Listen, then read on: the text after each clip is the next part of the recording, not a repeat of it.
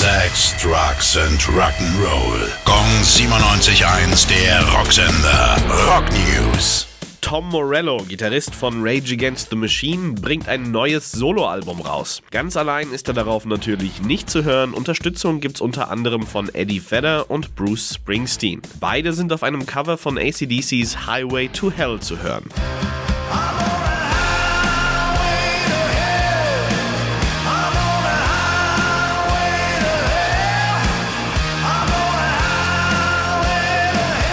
Die Platte heißt The Atlas Underground und kommt mit insgesamt zwölf Songs daher. Aufgenommen hat Morello während des Lockdowns und erzählt, das Album zu machen war für mich wie ein Rettungsboot. Release ist in gut zwei Monaten am 15. Oktober. Gong 97.1, der Rocksender.